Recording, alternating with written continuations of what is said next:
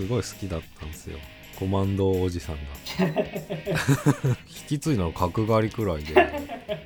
そう角刈り方式いけるんだったら次々と。角刈り方式。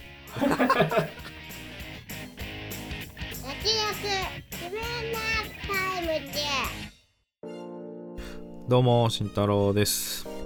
どうも曽我ですこの番組は映像業界で働く編集マンとアニメ業界に携わる構成作家が映画について話すラジオです。さあ始まりました。脱力キネマタイムズですが、えー今回特集するのはフェイブルマンズです。はいあらすじをお願いします。映画館を初めて訪れて以来サミーは映画に夢中になった。彼は 8mm カメラで家族の旅行や休暇の様子を記録し妹や友人が出演する作品を作るようになる。そんな息子を母親は応援するが父親は快く思わない。そんな中一家は西部へ引っ越すこととなりという内容になっております。はい。では早速総評から参りたいんですけども、えー今回の「フェイブルマンズ」私曽我はですね。正直ちょっと微妙でしたね。で えーっと2作続けてなんですよね。あのスピルバーグの「ウエストサイドストーリー」もちょっと 僕はオリジナルの方が良かったのでうーん最近ちょっと相性悪いなと思っております。えっと、この映画の触れ込みなんですけどスピルバーグの、まあ、自伝的な映画だ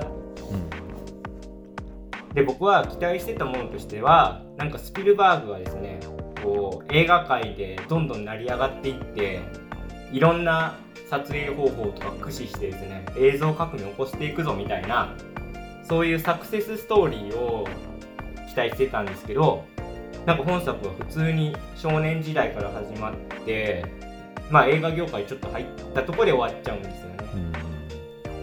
うんなんでちょっとカタルシスがないという感じでうんなんかスピルバーグ一家のホームムービー見せられてるみたいな。ずっと。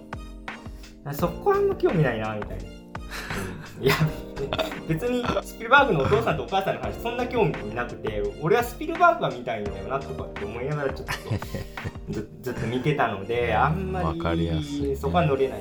その表現の仕方はね。まあね、でもその中でも全然面白いとこあったんですけどね。さすがスピルバーグだっていうところもあったりして。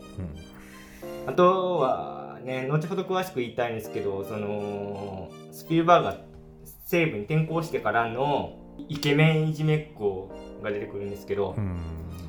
その終盤その子とロッカールームで1対1のやり取りがあるんですよね。でそのシーンはむちゃくちゃ良くてすごいキリスが部活辞めるっていうで主人公とヒロキのその怠慢のシーンあるじゃないですか屋上の。うん。あそこのやり取りとかちょっと思い出してそこはグッときたしあとまあこれ、ね、スピルバーグで実際にあったエピソードですけどあのフォード監督とね会って最後終わるんですけどいやまさかデビッド・リンチがやってんだっていう その嬉しさ。でそこで結構地平線の話をするんですよね。でそれを受けてラストカットがちょっとこうグッて動いて地平線捉えて終わるっていうところはまあ好きですね。そこは良かったな。映画へあってっていうところです。個人的な総括としては。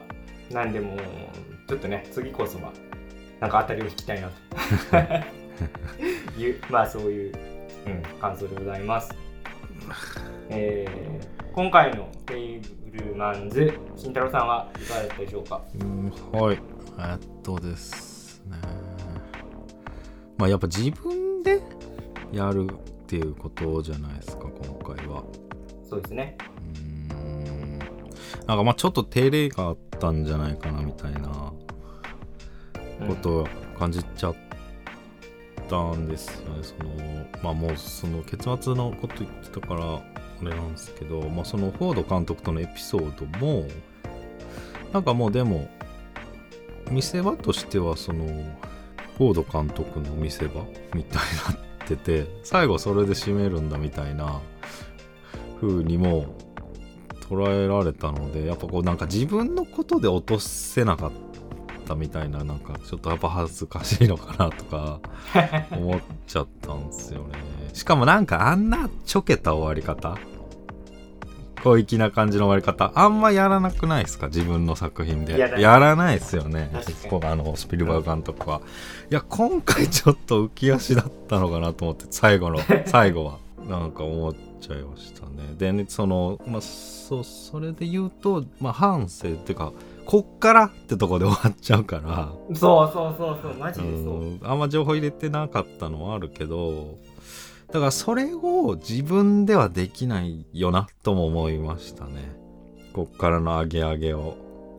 だとしたらやっぱり誰か違う人が俯瞰で見れる人がこんなん通りましたこんなん通りましたって多分なんかこう爆発がいくつもこっから起こるような見せ方っていうのはやっぱり他の人がやんないとできないよなとかっていうのをまた他方思いましたね可能性としてそのやっぱ違う人が取るんじゃないとそのアゲアゲな感じにはならないかなっていう。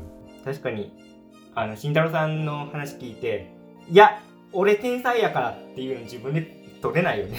うんそうちょっと難しいんじゃないかな。まあそういったものは全部作品に込めてるとも言えるし今までね。うそうですね、ん。今更ここがこうなんだよっていうのはあんまり、まあ、多作だしねっていうのが、まあ、一番思ったのとまあ確かにのスピルバーグの話なのかなっていうか結構噛んだなっていう。いやほんまそうです勘の話だなっていう。そうなんですよね。で今回最後エンドクレジットにその両親の名前出して2人に捧ぐみたいな感じで終わってるじゃないですか、だからまあそっちがメインテーマなのかなって思っちゃいましたね。見終わった後は、うんうん、全然そうだから。自分のうん。ことというより家族のことなんだな。うん。だからこれ宣伝の仕方とかねなんかちょっとミスリード。をいや本当そそうようなね。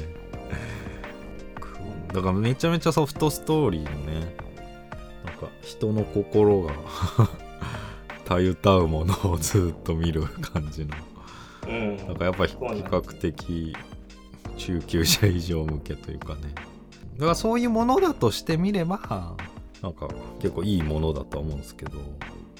でも慎太郎さんが言う通りそういう打ち出し方をしてないんですよね、その公式ホームページから引用しますけど。50年にわたるキャリアの中でジョーズから E.T. ジュラシック・パークまで史上最も愛され変幻自在な数々の作品を世界に送り出してきたスピルバーグが映画監督になる夢を叶えた自身の原体験を描く。ドン。あーでもねでも嘘言ってないわ。まあ嘘なんですよ。嘘言ってない。あの使った文字数は詐欺っぽいけど嘘は言ってない。その人の原体験って言ってるからいや俺はもっとなんかジュラシック・パークの裏話とか E.T. のなんか撮影秘話みたいな。だからタイトル並べてる時点でまあそれは思うけどまあちょっと凄腕の弁護士ついてますね向こうには。嘘は言ってないからな。嘘は言うてない、全然。それの原体験を描いてるからね。くーやられたまあだから子供の頃のなんかキラキラだったり恐怖を乗り越える瞬間だったりがアゲアゲだったからすごいそこら辺は良かったんだけど、まあぐらいっすよね。まあそこからやっぱりちょっとダウナーな感じになってくもんね。ね主に両親の問題。うんうん。なんかまあちょっと思ったのはその最初主人公が撮る映像ってえっと電車走らせててまあミニチュア模型模型で撮るんですけどそれに車が激突する映像じゃないですか、あこれがなんかあの後の初監督作品の激突の原うんう点んうん。なんだなみたいな、うんうん。だからこういう感じで進んでいくのかなって思ったらもういきなりホームムービーになっちゃうから。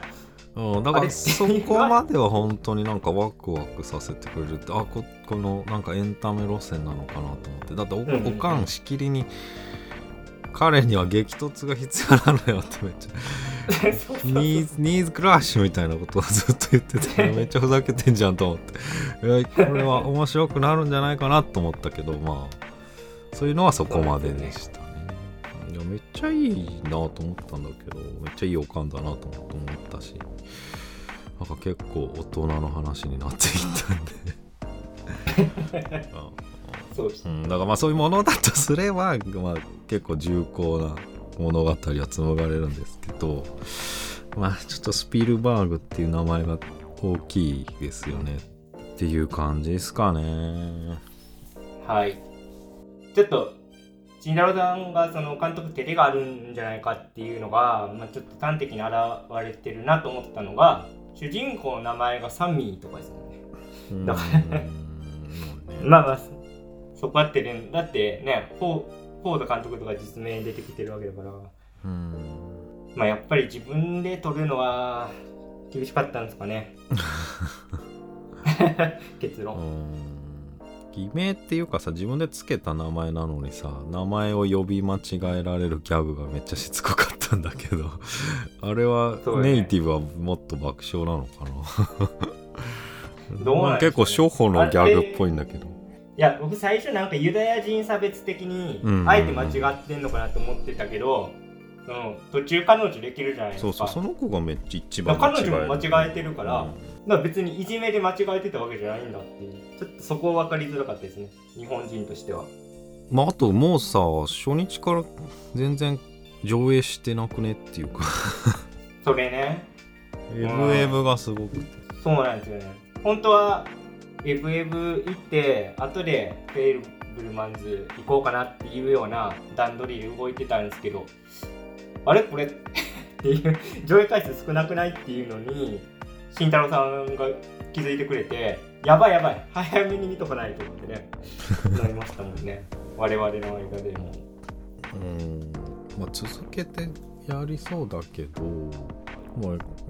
まあでも減るのも早そうだなっていうのはあるいやほんとそう。なんか本国でもあんまり興行はうん。良くないっぽいですね調べた感じ僕はちょっとこの映画通して面白い発見があったなと思うのは映画全体通してなんか監督にとって編集とはどういう作業なのかとか演出とはどういうことなのかっていうのは丁寧にやってたなと思ってうん。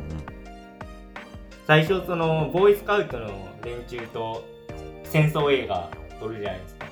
でそこで正体を全滅させてしまった隊長を演じてる男の子に結構言いますよね。こういう感じで自分の家族が全員死んだらみたいな気持ちとかってそういう風にこう演出つけていくんですけどあそこのやり方とかは本当に監督が役者に演出つけるってこういうことだよ。でその結果もうあのボーイスカウトの男の子はマジで役に入り込んで、まあ、それを見て観客が感動してたりしてそういうとこはすげえ良かったですけどね。あとは編集か。編集作業ね。全然気づいてない部分なんだけど撮影してた時は。でも編集作業をすることによって、うん。お母さんの振りに気づいちゃうとかね。ああいうところとか、まあ、すすごい見応えありましたね。あの編集していくカットをどうやってカメラ撮ってるかわかんないですけどこう360度回転みたいな感じで撮っていくんですけどうん。あそこのねいやあの主演のこの三味役のこの演技も良かったしすごいカットとしても迫力あってまあさすがスピルバーグだなとは思いましたね。うん。あとは最後のそのイケメンねイケメンとのやり取りでスピルバーグがまあいじめられてたんだけどあまりに被写体として魅力的だから、うん。まあ、その子の結構いい感じのうんうん。映像をバシバシ撮っていって。うん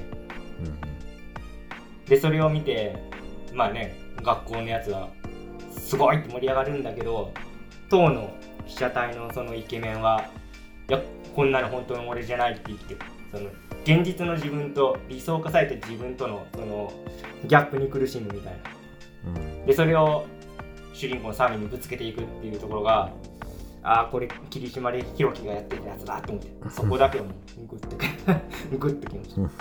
だから結局編集とか演出とかあとまあ被被写体の選定とか、まあ、全部結局は監督のバイアスが入っててそれでまあ印象操作うん。作り手の意図によってできちゃうんだよっていうところもあのあえて入れたんだなと思ってそこはねすごい良かったです。うんなるほどね。まあそのキャンプの映像もさみんなの前で見せたけども、うん。そのこのお母さんとその友達とのシーンは実全部切ってたもんね。そうそう。それがまあ編集ってことだな。うん。でねその切った部分は切った部分で繋いでお母さんにだけ見せるんですよね。切ってずっと置いてたのね。暗いよねあそこしかもあれお母さんの表情しか映さないでしょその切切った部分のそのクリーン映像のやつは見せないの観客にね。お母さんの表情だけずっと捉えてやってたからね。もう余計きますよね。ずしって。あまあその中身はあの編集してる時にまあ一応観客には見見せてるから、ままあそうですね。あでその前段で見せといてまあちょっと間空いてで見せた時はお母さんのそうですね。表情っていうことだったよね。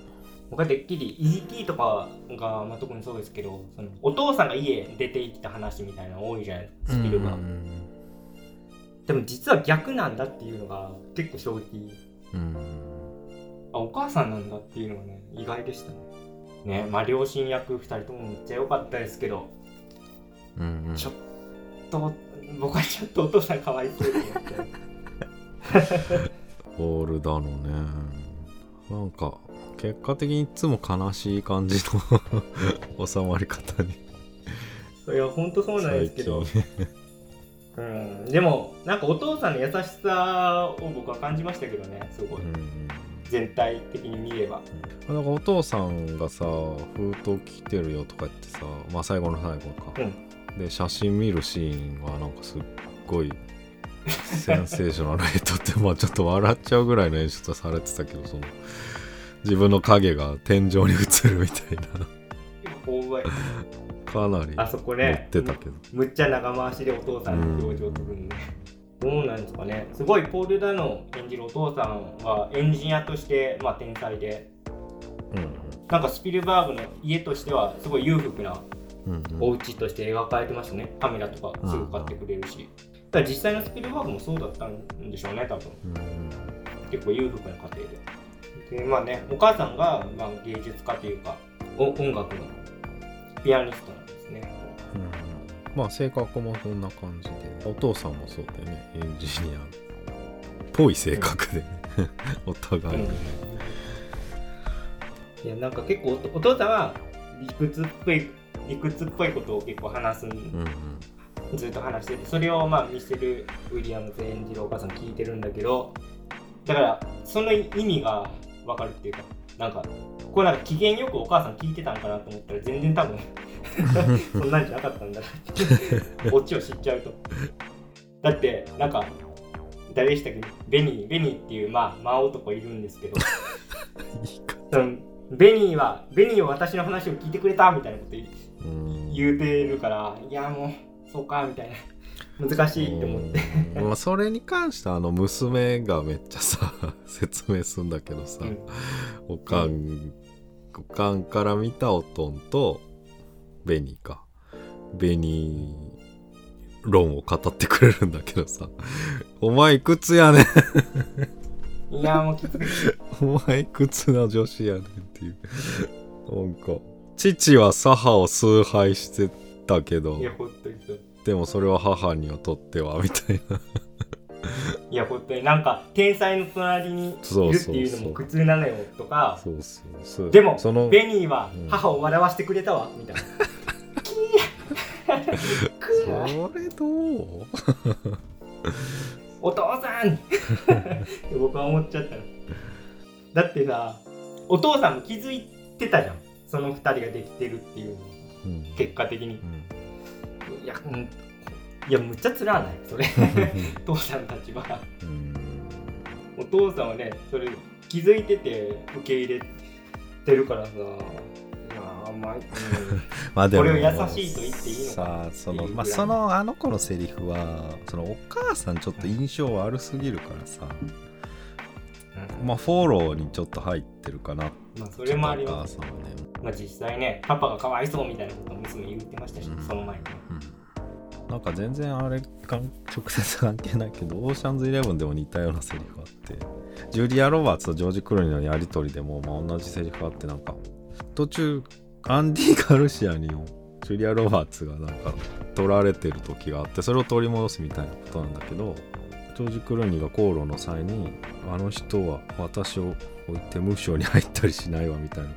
まあいろいろ その良さをねお互い口論になるんだけどあのじゃああいつはお前を笑わせてくれるかってジョージ・クルーニーは言うんだようん。笑わせてくれる？うーんってまあ当時は俺難しいなと思ってたんだけど。今回も出てきたからそん笑わせるって一言で言ってもまあいろいろあるんだなって思いましたね。ただなんかギャグで笑わせればいいってことでもじゃなくてそうだね、うんなんか広い広い解釈があるんだなっていう、ね。寄り添ってあげることだったりね今回で言う。うん、難しいよね。別におお父さんそんなさ冷たい感じにしなかったけな。んどな,、か別にそうそう僕年人じゃないけどね、うん。真面目一辺倒ってわけでもないかった。けそうだよね。まあただベニーが良すぎたんだろうな。ど ベニーそうか。そうも見えなかったけど。でもあの主人公が回したカメラではもうニッコニコのお母さん捉えてたじゃん。ベニーと。ニッコニコの。だからもうあれがほんと残酷でなんかそのシーンをこう発見しちゃった時のサミーの表情とかたまんないですもんね。だからあれは被写体としては妹をメインで捉えてるからうん。ほんまに画面端にあるだけなんですよね。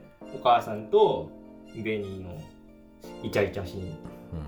それをやっぱ編集を通して見つけちゃうっていうところにその映画のなんか向こうの深さみたいうん。なのをちょっと感じましたけどね楽しいだけじゃないぞっていうところ、まあ、それは後半のイケメンとのやり取りもそうですけど。ベニーでも結構すこだわってたもんね。主人公にね。あの別れ際、うんカメラうん。絶対渡すっつってさ、でもそれもね純粋にそれ見れないじゃないですか観客の。まあそうやねその時点でお母さんとの関係っていうのは観客側も分かってるから、うん、半分ぐらいはいやこいつ点数稼ぎに来ようだなっていうふうに見ちゃうね。純粋に夢を応援してくれてるうん気のいいおじさんっていうのももちろんあるんだけど半分はあこいつ気に入られようとしてうん。高いカメラプレゼントしてるよなみたいな。だからそこに対してちゃんとお札をその渡し返した主人公はうん。ちょっとかっこいいなと思いましたけどね。そこせめてもの維持みたいなそんなねサミーのその主人公の中で気持ちはそんなに整理できてないかもしれないけどなんかせずにはいられなかったなっていうのが、まあ、アクションとして、ね、よよく出てるとは思いました。まあ、でもあれも結局ベニーの方が1枚上手で、お金返されちゃってるね。そうポケットにね 入れ替えされてるっていうとこね。まあだからそこで運命決まっちゃったのかなみたいな。もう示唆してたかもしれないそのお母さんとベニーの関係が分かる前に、まあ、お父さんが IBM にうん。ヘッドハンティングされていくみたいな。で、そこでベニーは、なんで置いてくの？なんでそんなひどいことするのよ？お母さん、散々ギャンギャン言うんだけど、いやもううまあそうやねん ちょなちょ気悪いよな。あるし、僕ほんまに、これほんまきついなと思ったのは、まあ西部引っ越すじゃないですか、うんベニー置いうんてね。そしたら今度、猿飼い始めて、そいつにベニーってつけよるの、お母さん。いや、マジかとこうお父さんこんなん、メンタルブレイクするやろ、こんなんやられたら。やりすぎだろ、オーバーキルだろって思って、見ちゃいますよ。さすがに？みたいな。うーんまあそうやねんなまあだいぶだいぶだるいよねおかんね。誰誰誰いやもうこんなホームビデオええええから。裏裏話。あの名作の裏話とか。うん。いっぱいあるやん。う んスピルバーグの発明いっぱいあるやんってまあだからおかんも結構限界は来てた。まあ相当参ってましたよ。もう猿帰る時点ではもうすでにねいや僕逆にだからサミーがすごいなんかできた息子だなと思います。ねお母さんもなんか否定しないじゃないですか別に。うーん。誰にも言わないよとか言って。ちゃんとこう寄り添ってあげるっていう。え？人生何周目なんそんなん無理やろ。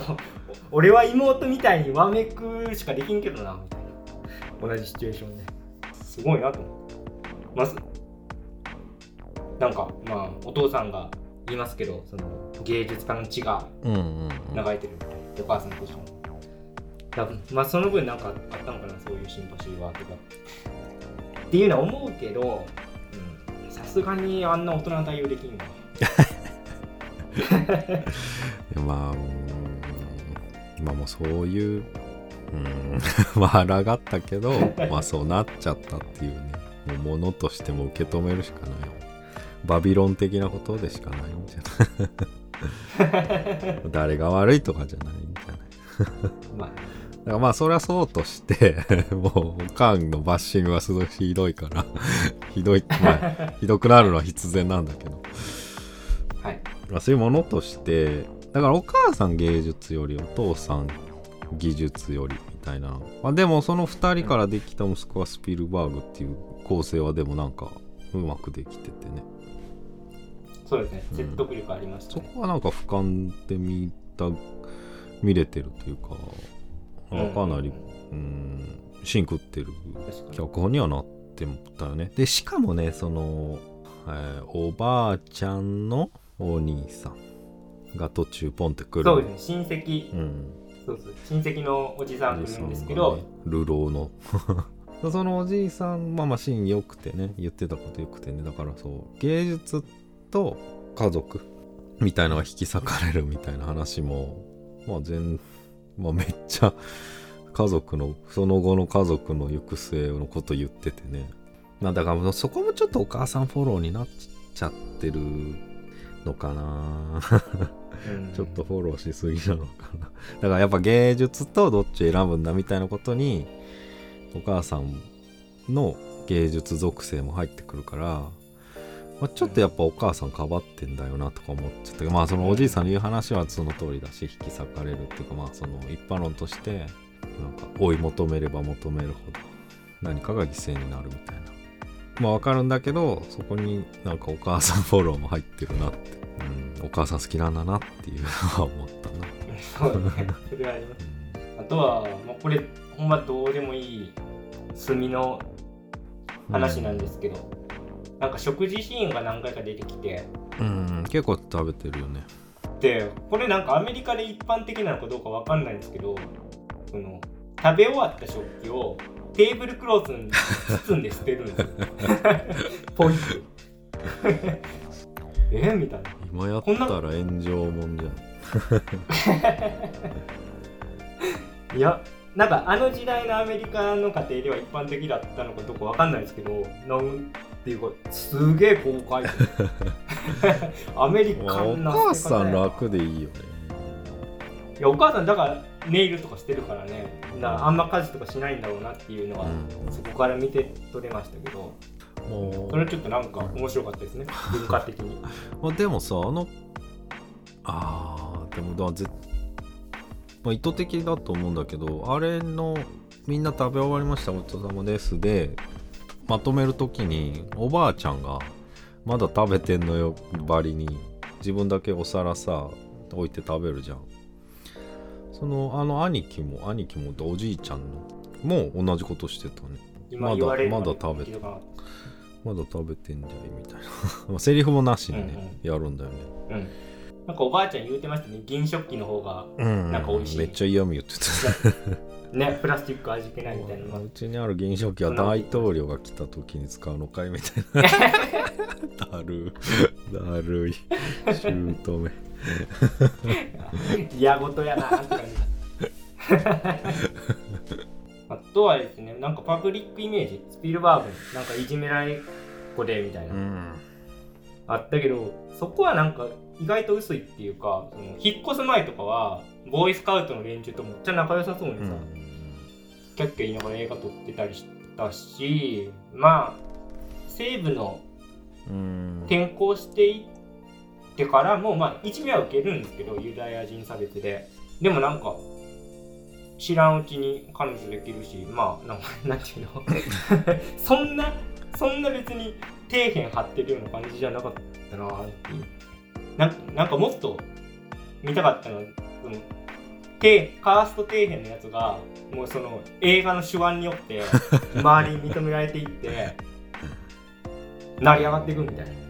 でも別にさそのできた彼女もさスピルバーグの映画の才能に控えてできたっていう感じじゃないもん。なんか自然となんか。なんか変な彼女だ別にもうねあの本当都合よくお父さんがめっちゃいいカメラ持っててね。うんうん。そこはちょっと笑っちゃいましたけどあまりに都合良すぎて。あの時映画撮ってなかったんでそうでしたね。まあボコボコにはされてたけどね。まあね。まあだからやっぱクラスじゃないからなんか全てが奪われるみたいな感じではないのかうん。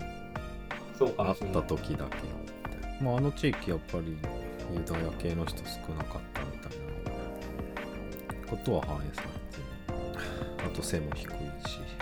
バレーボールだからバレーボールとか全然ダメなんですよね。うん。制服ってまあそういうのは結構実体験っぽかったですけどね。ディティール細かかったし。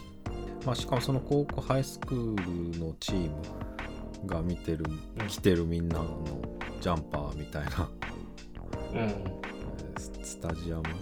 スタジャン。みたいな。スタジャン。なんかあれストレンジャーシングスでもほとんど一緒のあの 状況で出てきて。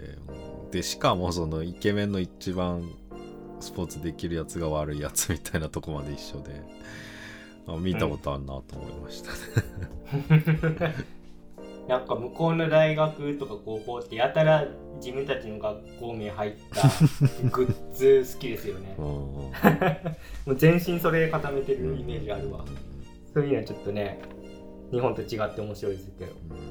まあでもそれを日本で買って着るっていう意味不明な ファッションもあるけどマジである。たまにだからユニクロとか GU でさ、うん。あのカレッジコラボみたいな、うんだからハーバードそう全然あるしね。のああったりしますよね。まあでもそこまで行くともう完全にファッションアイテム化してるなって分かりますけどアメリカ人がほんまなんか愛好精神強いんやう。うん。だエピソードが多いからさそのそのチームの一番イケメンのが高校の一番イケメンの子もさまあ結構出てくるけどその実際対峙する場面はなんかそこまでなんか尺使うわけでもなしにまああと大落ちでもないしなんか見落としてしまいそうなくらいのうんまあなんかそこら辺はあんま分かりやすくは作ってないなっていう。ねなんなんでしょうね。そのいくら嫌なやつ自分をいじめてくるような嫌なやつでも被写体として魅力があればやっぱカメラをそっちに向けてしまうっていうところが映画のうん。魔法であり、うん。なクリエイターとしての差がだしまあでもそれが呪いなんだなどうなんみたいな そういう意味合いでやってんだろうなって思ってそこはね結構うーんまあ見てていろいろ考えましたね。うんだそこで言うとさもう一人映してる子いるよね。なんか。ちょっとやばいやばい系のヤンキーの方の。でもその子もなんかその子なりのイメージで撮られてるわけじゃん。うん。でその子は怒った。あ怒ったのはでも、まあ全然いけてる感じにうん捉えてるし、捉えてない。まあふと2人とも怒ってるけどうんだからその自分のイメージとのギャップが起きた時にどういう反応をするかっていうのは対極あの対極的だよね。周りの人間に当たるのかその攻撃のベクトルが自分自身に向くのかねそうそうそうそう。それは対照的に描いてたね。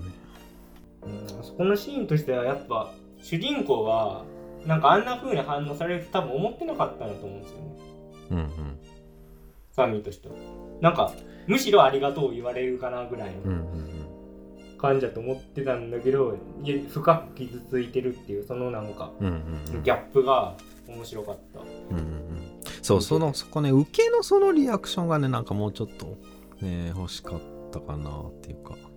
なあでもそれはそうかもしれない、うん霧島はさそこを丁寧にやっそうそうたもんそうそう。だからまあ霧島の方もちょっと説明方では全然ないからなんか今回のフェイブルマンズと霧島がなんかお互いに補完してし合うようなか形になってて なんかそれはそれで面白いなっていうのは、まあ、総額の話聞いてて思ったね。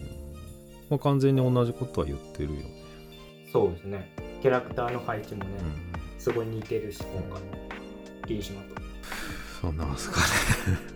そうですね。まあアカデミー賞結構ねノミネートされてますがどうなるかっていうところですねうん。まあ作品賞かなじゃじゃないんじゃないですか。まあでも前回のバビロンよりは絶対業界受けは良さそうだなっていうのは間違いない。バビロンなんか叩かれてるよね。なんかベテランの人ほどあんま好きじゃないよね。いやだってあまりになんか結構ね。コテンパンで。ねいやでもさ某さ映画今日、まあ、T さんなんですけど去年映画も撮った、はい。なんか心当たりあるとプレイボーイだったかな？天才持ってんじゃん。なんかありますね。なんか昔の映画の撮影方法だったりがなんか稚拙に撮られてる稚拙だったみたいな撮られ方してるみたいな感じで言ってて。えそんな感じだった？全然思わなかったよね熱かったよね撮影し、うん。むしろ楽しかったけどね。うんうんうん。いや最高じゃん当時の映画って思ったし。うん、うーん。まあ まあまあそうそうじゃないところに何かがあるんだろうね。いやまあ僕が聞いた他の映画系ポッドキャストでも、いや全然映画愛ないよなみたいな、えー。すげえ教科書的でみたいな、えー。最後のあのラッシュに見て映画愛ないっていう言える感覚はもう全く分かんないな。わかんないね、うん。本当に映画好きだったら泣くっしょあれ。いやでもまあ批判する人はすごいなんか教科書的なセレクトみたいな。またそれ？いやいやいやマジでなんかいやだからさ チャゼルはハーバード卒のインテリやから焼いてるだけやんそんな。若いし。そうん。若くてさ学歴もあって才能もあってさ最年少でアカデミー監督賞取ってさもうなんかやっかみだろ。しかも映画めっちゃ好きみたいな。映画が好きなわけがないみたいな。いやいええだからさなんか教科書的でさ監督はでもこれが好きなんだみたいな一作でもあったらよかったけどいやそんなん肝心とか言われてさ いやそれあなたの感想ですよね。そんなん分からんやん。監督はむっちゃ好きな一本でさうん。アンダルシアの犬入れたんかもしれへんやんそんな。んアンダルシアなんか入れないもんね。まあね。ああとなんだろうな。いやほんまにほんまにターミネーター好きなもしれんよ。そ うそんなキャメロンむっちゃ好きな可能性なんで排除できんのみたいな。とかね。まあちょっと話それてるんで。もうこれぐらいにバビロンはしいますけど。やちょっとね俺が思った以上にねやられてるから。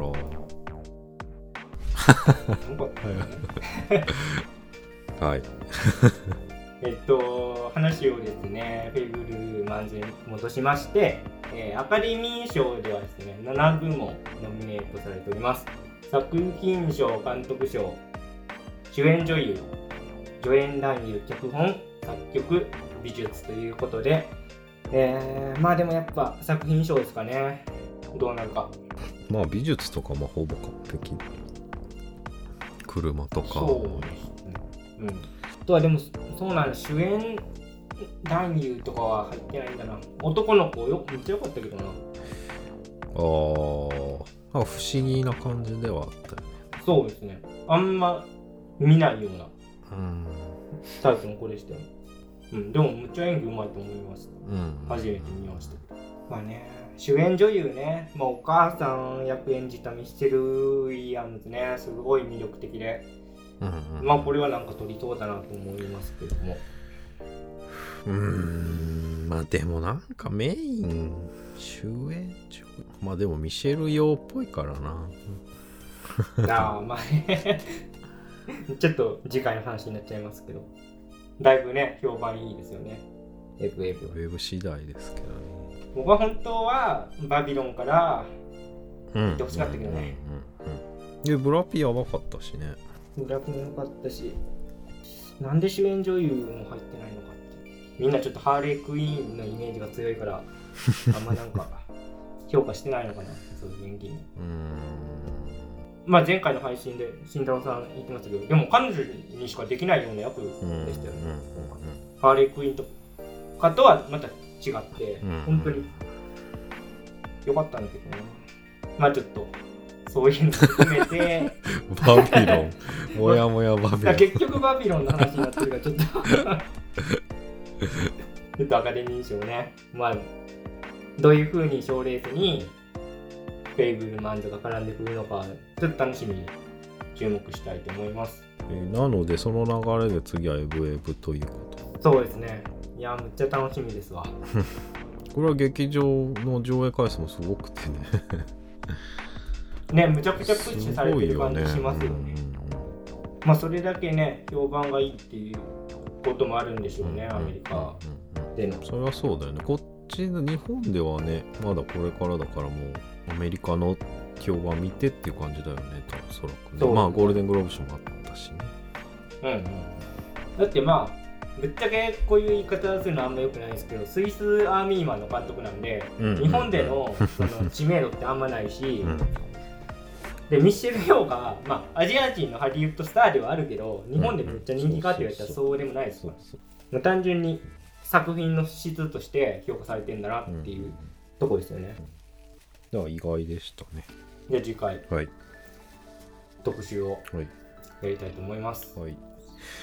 じゃあ今日はこの辺で、えー以上脱力。キネマタイムズでした。ありがとうございました。